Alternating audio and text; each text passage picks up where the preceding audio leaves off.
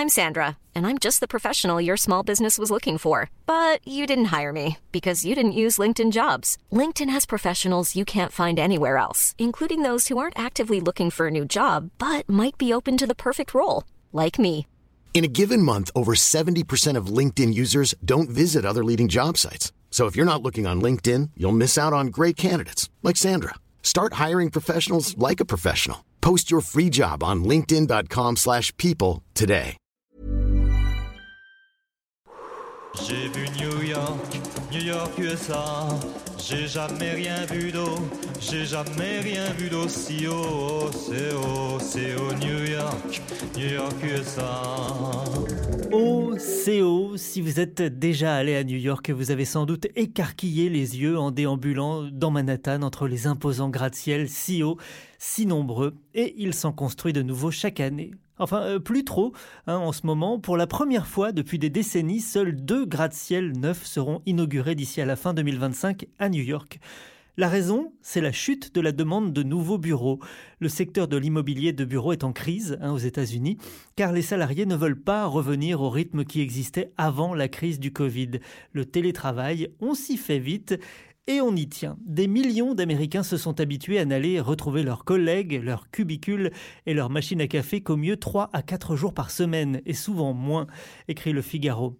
Un cubicule, euh, je vois ton, ton air interrogatif, c'est un bureau à cloison absolument déprimant. Tu sais, les bureaux à cloison, on en voit souvent dans, dans les films, ça existe en vrai.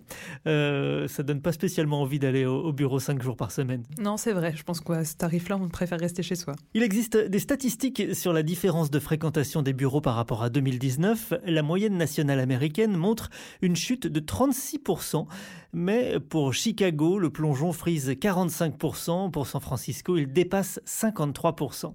New York limite le déclin à 19% sous la pression des grandes banques qui veulent obliger tous les employés à travailler à leur poste, dans leur cubicule. Dans les cubicules.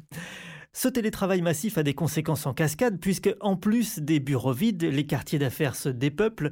Les conséquences sont dramatiques pour le commerce local, écrit le Figaro. Des centaines de boutiques et de grandes enseignes comme Nordstrom, Target, Bloomingdale, sa cour de clients ont fermé leurs portes.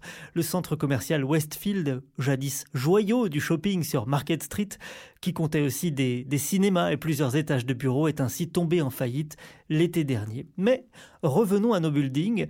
Pour la première fois depuis des décennies, seuls deux gratte-ciel neufs seront inaugurés d'ici à la fin 2025 à New York, je vous le disais. Et c'est peut-être une bonne nouvelle, car euh, elle s'affaisse sous le poids des buildings, cette ville. New York s'affaisse en moyenne de 1 à 2 mm par an et jusqu'à 5 mm dans les quartiers les plus menacés, comme ceux de Manhattan, euh, qui est couvert de gratte-ciel, rappelons-le. International Building. C'est haut, disait Gainsbourg, lourd, c'est lourd aussi. Et pendant que le sol s'affaisse, le niveau de l'océan, lui, monte. Donc si le rythme de construction ralentit, c'est sans doute une bonne nouvelle pour l'avenir de la ville. Restons calmes. Un podcast à respirer profondément chaque matin dès 7h.